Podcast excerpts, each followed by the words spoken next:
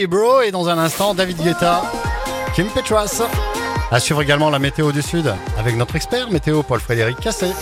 100% belle matinée, merci d'être avec nous, il est 8h30.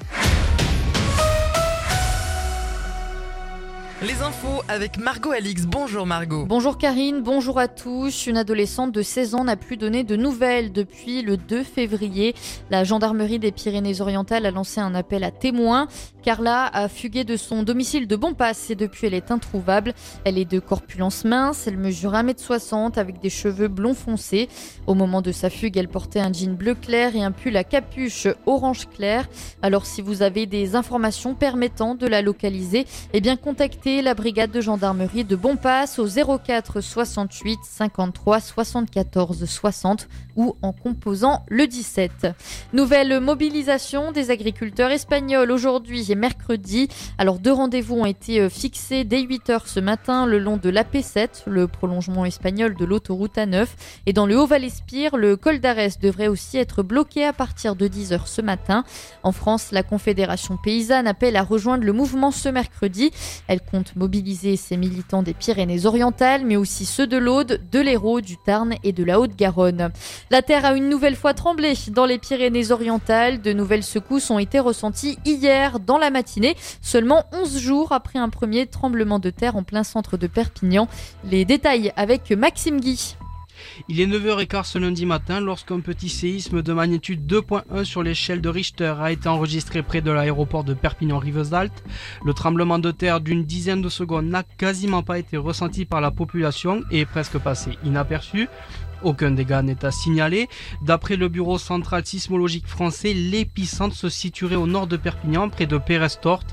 Selon les premières données, son foyer se trouverait quant à lui à 8 km de profondeur. À noter que les Pyrénées-Orientales ont l'habitude de ces petits tremblements de terre. Dans le secteur du Vernet, à Perpignan, eh bien, la lutte continue pour le collectif d'usagers des bus sans Kio. Depuis plusieurs semaines maintenant, ce collectif dénonce la suppression de la ligne C en janvier dernier. Une pétition a même été lancée. Elle compte aujourd'hui plus de 1200 signatures. Mais le collectif ne compte pas s'arrêter là. Ses porte-paroles appellent à la mobilisation ce mercredi dès 14h où les usagers vont retracer le chemin qui leur a été enlevé. La ville de Collioure en lice pour devenir le village préféré des Français. Et oui, c'est le petit village de Collioure qui représentera les couleurs de l'Occitanie lors de l'élection du village préféré des Français 2024. Ancré au cœur de l'histoire catalane, Collioure compte bien mettre en avant ses atouts historiques mais aussi artistiques. Et oui, Collioure a en effet été le refuge de célèbres peintres comme Matisse ou encore Picasso. Et pour le maire Guillobet, eh bien son village a toutes les chances d'être nominé. On l'écoute c'est un village qui veut rester authentique, mais bon, c'est vrai que c'est un village qui est très riche en patrimoine. On a des atouts pour gagner, j'en sais rien, c'est un concours. Vous savez, un concours, vous, pouvez avoir 15 de moyenne. S'il faut avoir 17, avec 15 de moyenne, vous ne gagnerez pas. Mais on, je pense qu'on aura 18 et qu'on pourrait gagner. nous, dans la région, il y a 6 millions d'habitants. Donc, à nous, communes, à se battre pour avoir le plus grand nombre de votes.